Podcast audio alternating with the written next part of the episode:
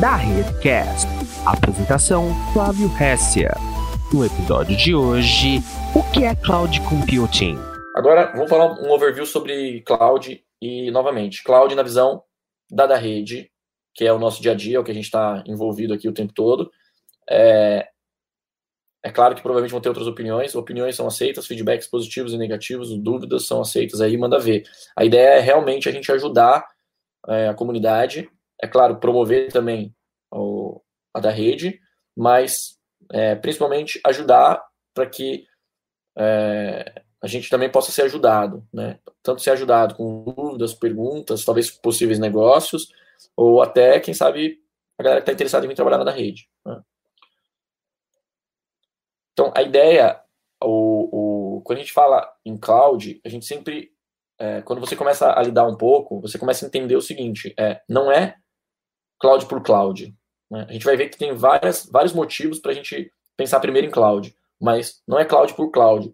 Para cada, eu, eu sempre uso o ditado que diz para cada tampa uma panela. Então, é, para cada problema uma solução, né? A gente vai ver que a AWS, por exemplo, ela já tem solução para diversos problemas, mas não tem para todos, e é importante a gente sempre pensar é, que, que o, o, negócio precisa se pagar. No final da conta, sem din-din não tem login, né? Um dia um cliente falou isso para mim.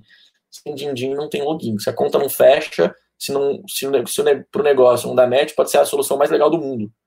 Vai ser só um projeto, não vai virar, não vai ser implementado, não vai entrar na prática.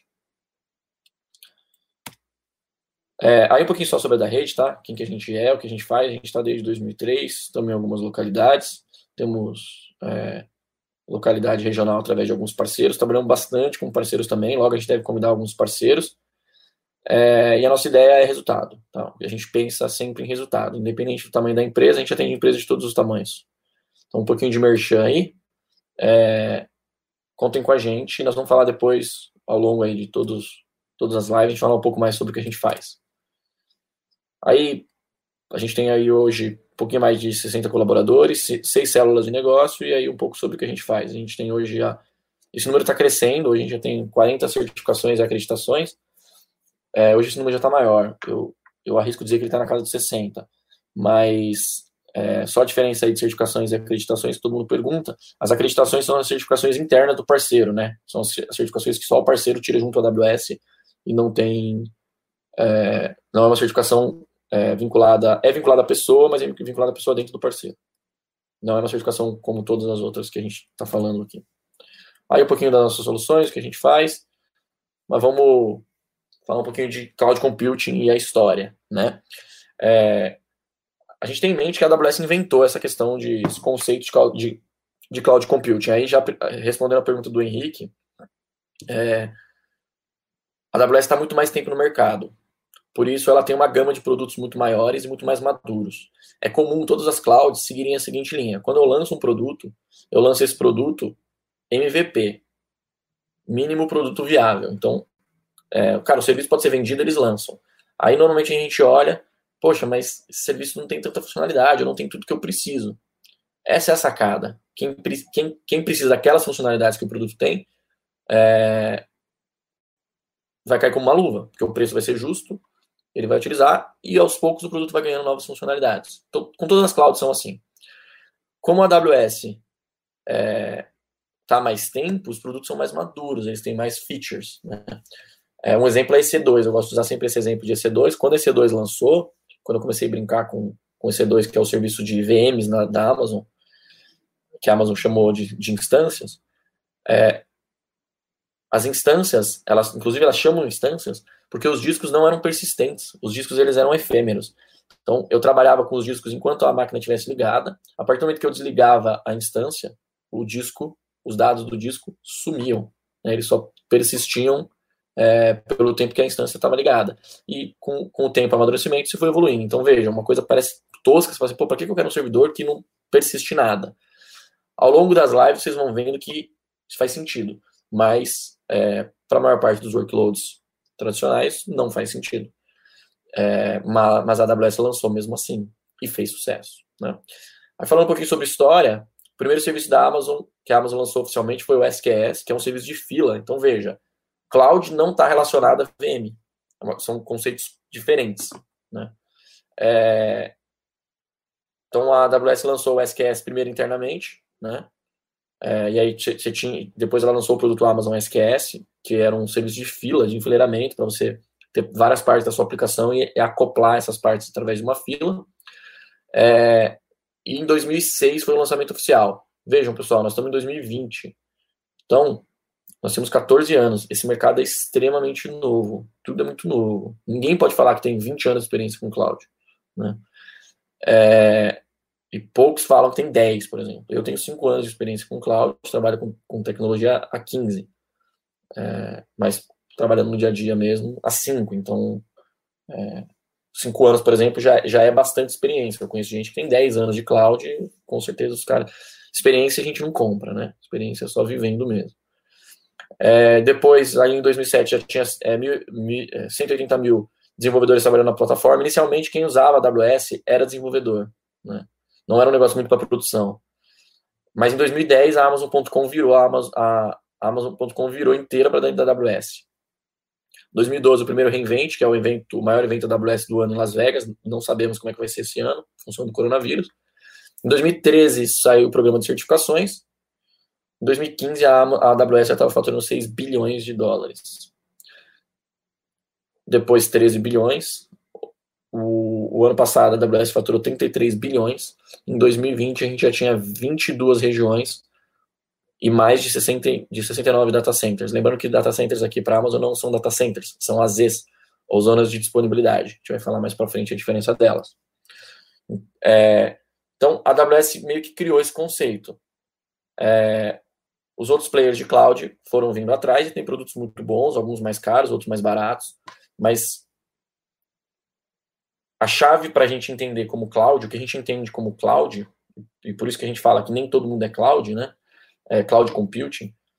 Para a gente, cloud computing é, são players como Azure e Google que traz esses três fatores, que é pay as you go, pagar somente o que utiliza na menor granularidade possível, ou seja, poxa, pagar pelo que usa. Se eu tiver um servidor e eu pagar ele o mês todo, eu estou pagando pelo que eu uso mas na menor granularidade, granularidade possível significa pagar por hora, por exemplo. Hoje a AWS cobra instância por segundo. Então, se eu liguei a instância, ela funcionou durante durante 230 milissegundos, 230 segundos, eu vou pagar aqueles 230 segundos da instância.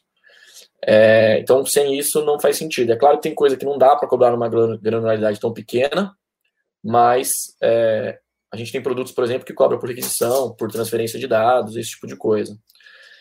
Segundo ponto, estrutura virtualmente infinita, ou seja, eu posso ser hoje uma banquinha de jornal e amanhã uma Amazon.com, ou hoje uma banquinha de jornal e hoje uma Amazon.com, porque eu consigo escalar a minha estrutura, crescer os meus recursos computacionais é, de forma extremamente rápida, já que eu estou pagando pelo que eu uso.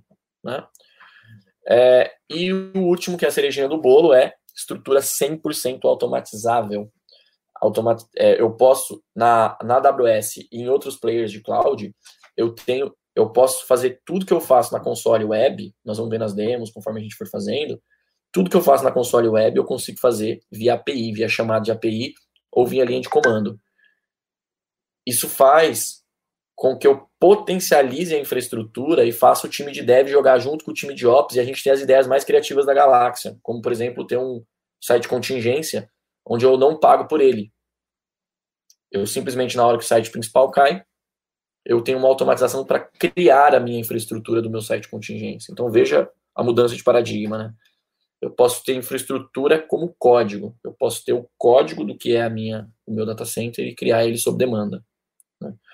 É, existem é, recursos na Amazon, por exemplo, que eles não estão disponíveis na interface web. Eu só consigo fazer via, via ou linha de comando ou via chamada de API. A Amazon lança primeiro a API, depois ela lança no painel. E aí, um, um ponto bem interessante, né? A, existe lá o aws.amazon.com/new que mostra todas as atualizações, produtos novos, atualizações de serviços, subserviços da Amazon. Então, em 2008 a gente teve 24 novidades na AWS. Em 2018 a gente teve mais de 1.800 novidades. É, isso é um pouco assustador, ao ponto que você fala assim, putz, eu nunca vou saber tudo. Por outro lado, também é, é muito legal, porque nós profissionais de tecnologia, que estamos sempre fazendo, estamos é, sempre antenados, a gente tem sempre ferramentas novas para utilizar, além da gente ter muito valor, né? Porque quanto mais dessas tecnologias a gente vai se acompanhando, atualizando, a gente está sempre valendo muito, né? A gente está sempre... É, um, falando de certificação, né? A, a certificação AWS Architect Pro, é, um estudo avaliou ela como a certificação que mais paga no mundo, né? A que mais paga salário anual no mundo. Então, é, a da rede tomou essa opção. Ela, ela, ela escolheu por isso. Ela fez essa opção. Quando a gente começou a falar de, de cloud computing, a gente falou, cara, temos que ir para esse mercado. Isso foi há mais ou menos uns cinco anos atrás. É, a gente tinha 10 colaboradores.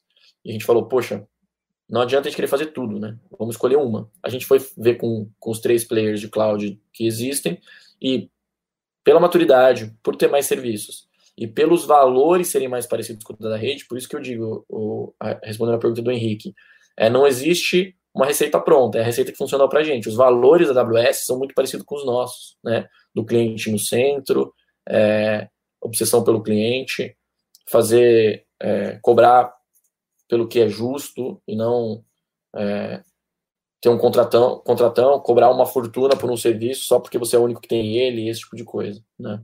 Então a gente optou por esses valores e até por parceiro assim, é, o relacionamento com a AWS é um relacionamento que a gente entende que é muito mais técnico e saudável do que o dos outros players, que é muito mais comercial e vendo o meu produto e tal. Aí esse, esse slide sempre busco ele para atualizar. Então, eu, quando eu comecei tinha mil e poucos. Hoje são 1.100 serviços e subserviços. Então, a gente tem lá o EC2. No EC2 eu tenho VPN, eu tenho Peering, eu tenho Security Group, que é a Full Firewall, eu tenho WAF, eu tenho... E aí vai surgindo um monte de produtos e, e serviços e subserviços em volta, o que dá para a gente um canivete suíço de 1.100 ferramentas, né? E aí o, o, a tabela periódica da AWS, eu gosto de trazer esse, esse diagrama, é, tem um, um, uns carinhas chamados AWS Geek, se vocês procurarem no Google AWS Geek, eles sempre, sempre postam diagramas bem criativos, engraçados, explicando como é que funcionam os serviços na AWS. Então, e aí, o ponto aqui é VM, que é para AWS EC2, é apenas um desses serviços. Então, a gente tem um universo gigantesco de produtos e serviços, de, da, desde a parte mais infra até a parte mais dev, desde a parte mais ops até a parte mais dev. E aí o quadrante mágico do Gartner, que mostra que os caras que a, a da rede entende como sendo players de cloud, que tem aqueles três itens, estão é, como líderes no, no, no, quadrante mágico do Gartner de Infrastructure as a Service, de infraestrutura como serviço. Né? A gente tem outros aqui despontando, chegando, né? e a, w, a, a Amazon está é, na frente porque começou primeiro. Né? O motivo maior é esse mesmo, porque começou primeiro. Isso aqui é de 2019. Né? É informação curiosa, o Google anunciou que se daqui a dois anos, se não me engano, não sei se não lembro se dois anos ou três, se eles não forem pelo menos o segundo, o que significa passar a Microsoft ou a AWS cair, que eles vão sair do mercado de cloud computing. Fiquei um pouco assustado. E aí a forma como funciona a infraestrutura da AWS, né? Tá dando nosso tempo aqui já. É, a forma como funciona a infraestrutura da AWS, né? Já dando um overview. A AWS trabalha com regiões, então, por exemplo, São Paulo é uma região, e nessa região a gente tem três AZs. Uma Z é um data center ou um conjunto de data centers. Por que um data center ou um conjunto? Porque as AZs elas têm que ser, têm que ser separadas geograficamente é, por 11,7 quilômetros. Não tenho certeza se o número ainda é esse, mas 11,7 quilômetros, que é o que a, que a ISO é, de segurança da informação é, exige como boa prática. Então, quando a AWS tem monta uma região, ela tem pelo menos ali duas AZs que são inicialmente dois data centers. Mas quando um desses data centers cresce, a AWS ela pode expandir ele é, muito, de forma muito próxima. Então, eu posso criar um data center do outro lado da rua, desde que esses dois data centers tenham interligação de baixíssima latência, esses caras vão continuar sendo uma Z. mas eu posso ter dois data centers dentro de uma mesma Z. Por isso que a gente gosta de usar o termo available zone ou, ou é, zona de disponibilidade e não data center, né? Então a gente tem aí hoje 20 é, regiões, São Paulo é uma delas, dentro da região São Paulo existem três AZs, ou três zonas de disponibilidade. A Amazon chama de A, B e C. Curiosidade que as, as AZs não são as mesmas em contas diferentes. Então, para a minha conta da Amazon, a AZ A, B e C, a AZA, por exemplo, pode ser a AZB ou a AZC para você. A Amazon faz isso para que nem, a galera não suba tudo na AZA, né? Então ela faz meio que um balanceamento para que distribua dentro dos seus data centers para que não fique um data center lotado e todos vazios. Novidades aí, data center de Milão, agora deve dar uma segurada em função do, do Corona. Hong Kong, Cape Town na África do Sul e Bahrain, que eu não sei como significa isso, mas eu acho que é na Ásia.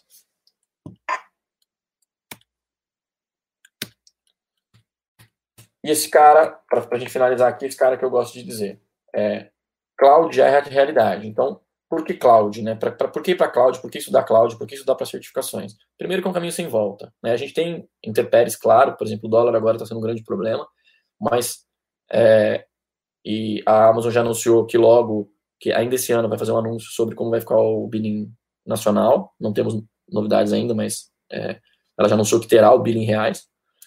Mas é um caminho sem volta. Então, é, quem vai não volta. Eu brinco que dá preguiça. Quem trabalha com cloud, dá preguiça falar com Primes. É, outra coisa, as aplicações elas já estão surgindo cloud native, né? A gente está com o caminho lá do Pix, que é o, a transferência interbancária instantânea, né? Que você vai conseguir fazer transferência bancária instantânea. Todos os players que estão lançando esse produto, eles já lançam cloud native. Eles falam assim, qual é a sua cloud? Tá aqui o seu script, roda ele para subir o meu serviço, o meu, o meu produto. Não é mais um pacotinho que você instala dentro de um servidor. Né?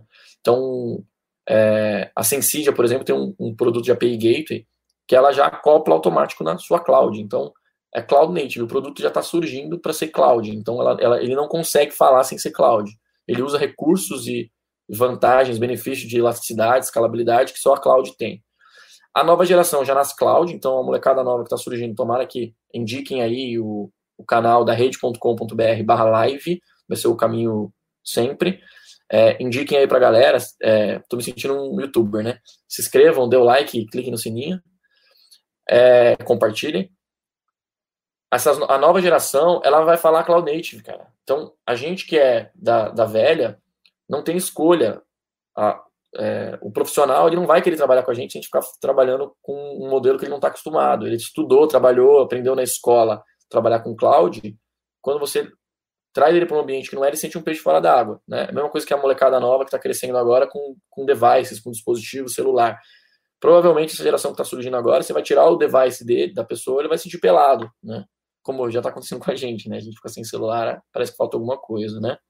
Além disso, tem a questão dos desafios de retenção, então, né, voltando ao item anterior, é, se você não vai para a cloud, provavelmente o seu profissional vai querer ir para outra, outra empresa, porque ele vai querer viver essas questões, né?